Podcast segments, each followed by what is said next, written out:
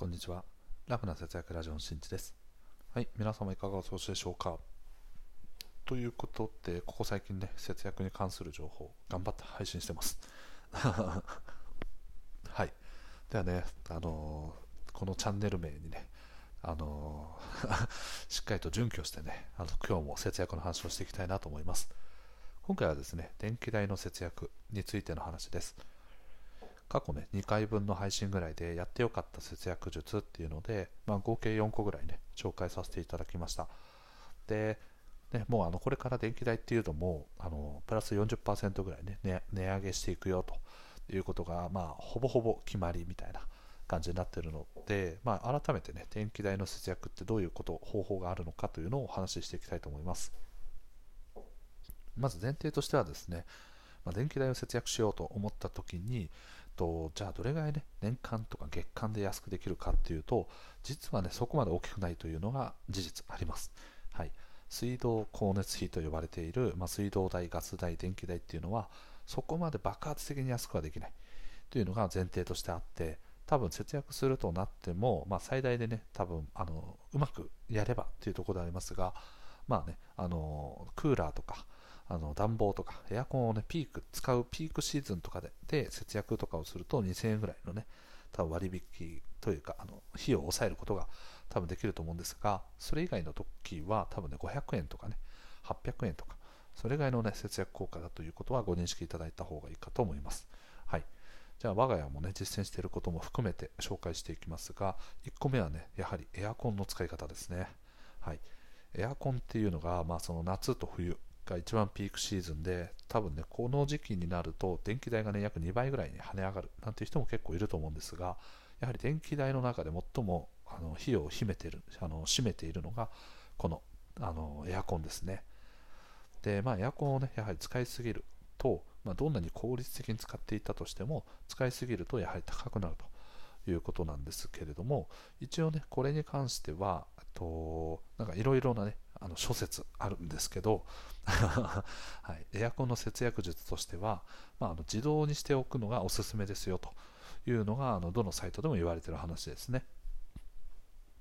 例えばなんかこうね弱でずっと出し続けているっていうよりもと設定温度に早く到達させるためにはやはり自動にしておくことでと効率的にこう、ね、部屋をあの最適な温度にしてくれるということを言われてます。でなんかこのあれですね最適なこのエアコンの仕組みっていうのがあってでこのエアコンっていうのは基本的に一番どこでエネルギーを使っているかというと一番最初にその設定した温度に到達するまでの間が最もこのエアコンの電気代を使うんですね。なので、まあ、一番最初は一気にブワーっていってこういう風に出してでそれによって、まあ、自動モードの場合だと一気にこう部屋をねあのかそもうすぐあのその設定温度に近づけていってでそれで設定温度に到達するとそれ以降はもう基本的にもあの弱みたいな感じで弱い風を送り続けて今の温度をこう維持していくみたいな感じなんですね。なので一番最初のその設定温度に到達するまでが最も電気代を使うというふうに言われてます。でこれに対して弱でやっているといつまでたってもこう設定温度に到達しない。効率的に部屋を設定温度に到達することができない。ので、まあ、体感的にはちょっと暑いと感じたりとかそういうというそういうことは多分あると思います。はい、なので、まあ、それがねこう自動とあの弱とかとの違いそしてエアコンっていうのはその一番最初にね設定温度に到達するまでが最も電気代を食うので一刻も早く設定温度に到達するように、まあ、自動というのはしてくれるので非常に効率的ですよというお話ですね。でじゃあ我が家はねあのどういう使い方をしているかというとそんな中ですね そう言われているにもかかわらず我が家は弱でやってます。はい。でさっきのね自動がおすすめですよというのの定義っていうのが実はあってもう何回も何回もさっきも言ってましたけど設定温度に早く到達するためには自動がおすすめですよっていう話なんですね。例えば27度。で現在の部屋の温度は30度ですと。なので27度に早く到達するためには自動がおすすめなんですけど弱の場合はと風が弱いとかねそういうものはあるんですけどで電気代もね多分比較的抑えられるっていうメリットはあるんですけど設定温度になかなか到達しない。ね、夏場なんかね冷やしてる途中でもうだんだんだんだん部屋が暑くなっちゃってで結果的にはね全然冷えないみたいな ことも起こりうると思うんですけど我が家はね比較的そのなんか設定温度に到達しなくても暑くなければいいやっていう考え方なので、まあ、あの夏とかさすがに暑いので、まあ、あのエアコンとかをねもちろん使うんですけどその時にだからこうあ快適だなって思う温度ではなくてまあまあこれぐらいだったらあの耐えられるよねみたいな温度に設定していてでそれに対してもねあの別にこう一刻も早くこの温度にみたいな感じの気持ちがあんまりなくてですね。はい、なのでゆっくりゆっくりまあ 冷やしてくれればいいやとかね。でもう一個はねやっぱエアコンつけると空気がね乾燥する関係からどうしてもねそこがあのすごい気になっててで空気乾燥するとね子供も風邪ひきやすくなったりとかまあ子供に限らず大人もですけどあの風邪をひきやすくなるっていうのがあるのであとは喉痛くなったりとかねそういうのをま防ぐためにも弱でやってるという感じですね。はい。まあ、これはあくまでもちょっと僕らの変な使い方ですけど。はい、ぜひね参考になればと、はい、思います。でさらにねエアコンのその料金を下げるっていうことに関してで言うと例えばフィルターをね掃除しましょうとかフィルターとかについてはあのご自身でねあのパコって外す簡単に外してあの設置もできるのでとついたホコリとかを取ってあげるとかなりかなり変わります。はい、あのこれがねあの長長きにわたって掃除してないという人に関してはめちゃめちゃ変わります。はい、風めっちゃ強くなります。はい、これはあの僕の体感としてありましたね。エアコンのフィルター掃除めんどくさいなとかね 後回しにしてて、まあでもそろそろちょっとやっとこかみたいな感じでやったんですけど、あのめちゃめちゃ効き目良くなりました。はい。で、その他にもエアコンを効率的にする方法としては、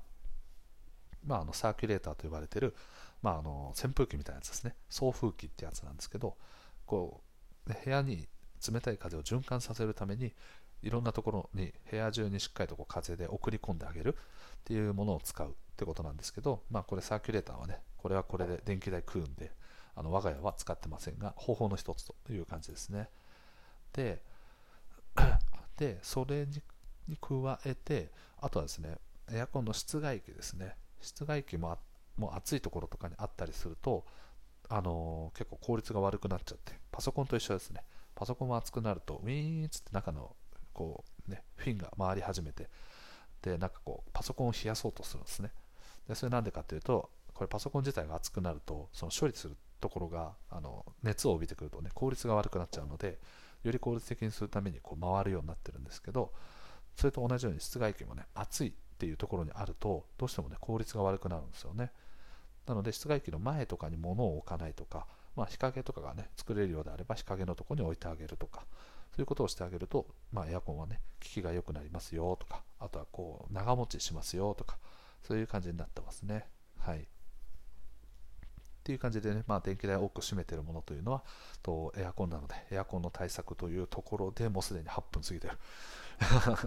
最近ちょっとね 話し足りないですね。はい。じゃあこれもちょっと分けていきましょうか。はい。じゃあもう1個ぐらいねちょっとあまあでもいいか。はい。全部喋ります。はい。次はね冷蔵庫ですね。はい、もう言わずもがな、ね、冷蔵庫ずっと電気つけてる形になるので、まあ、しっかりとねこう物を入れすぎないっていう状態を作ることとあとは中の掃除ですね。はい、あの結構ね掃除とかをしていくと、まあ、その中の部分が、ね、冷えやすくなったりゴミとか汚れとか、ね、なくなることによってこう効率的に、ね、冷やすっていうことができる冷蔵庫の本来の、ね、ポテンシャルを引き出すことができるのでと掃除はね、まあ、あの適度にやっていきましょうと。まあ、どのみちね、冷蔵庫って、まあ、その3種の神器と呼ばれていて、まあ、結構長い間使うということからもやはり衛生面でもねそういうふうにきれいにしておくことで物持ちも良くなったりするので、まあ、いいことはたくさんあるかなと思ってます、はい、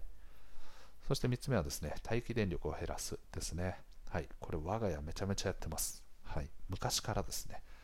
でまあ具体的に言うと何かっていうとあのコンセントをね差しっぱなしにしないっていうことですね。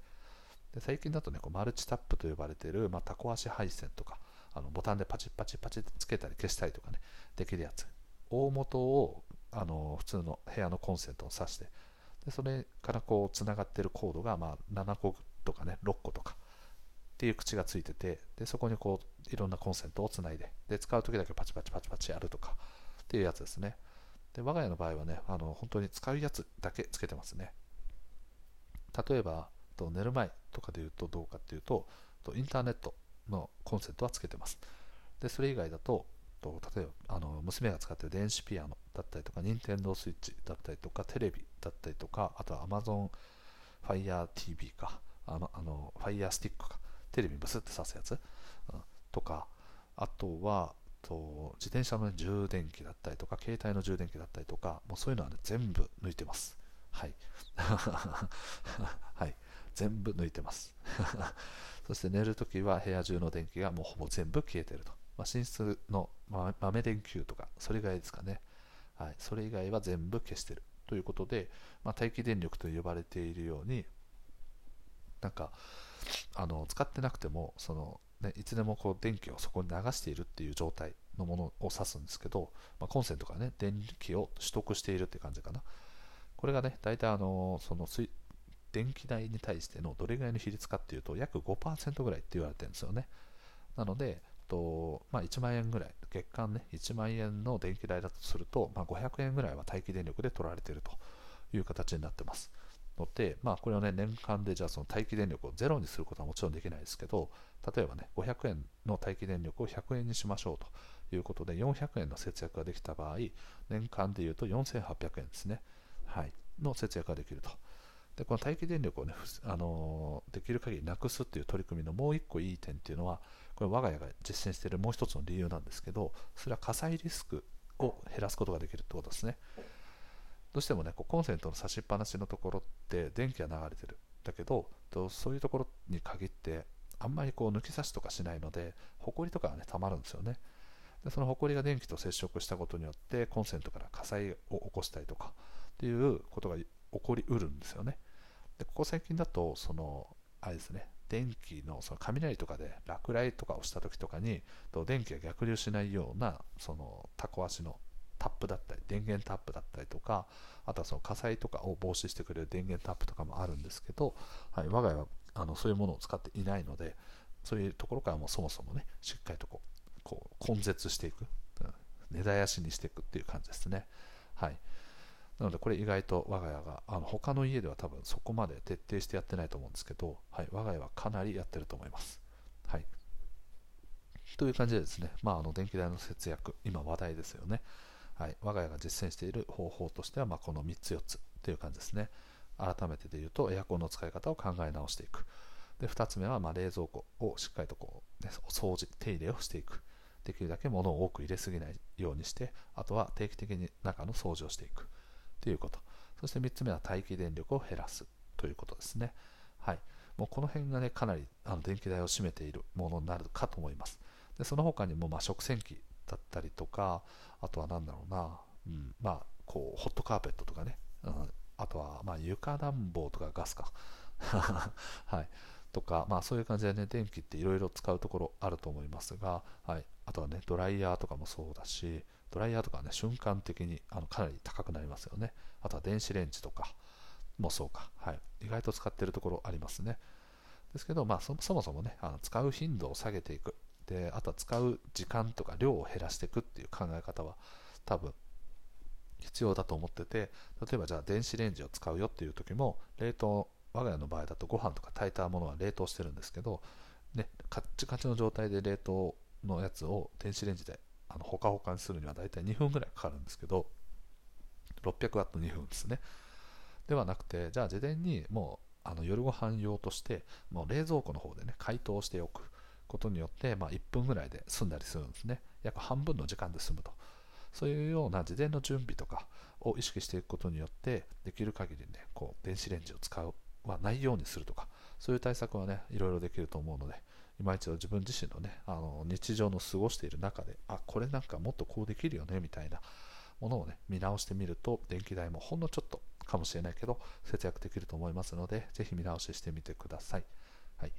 ちなみに電力会社の見直しっていうのも、あのこれも鉄板の方法としてあるんですけど、ここ最近はね、多分そんなに大きな差は多分出てきてないと思います。なので今の地方電力ですね、例えば僕で言うと関東なので、東京電力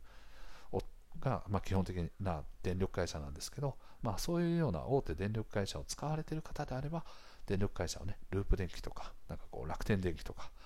ね、いろいろ変えていくと結構ねあの下がると思うのでその辺はまたちょっと別の回でお話していこうと思います。はい。ということで今回の配信は以上です。最後まで聞いてくれてありがとう。また聞いてね。バイバーイ。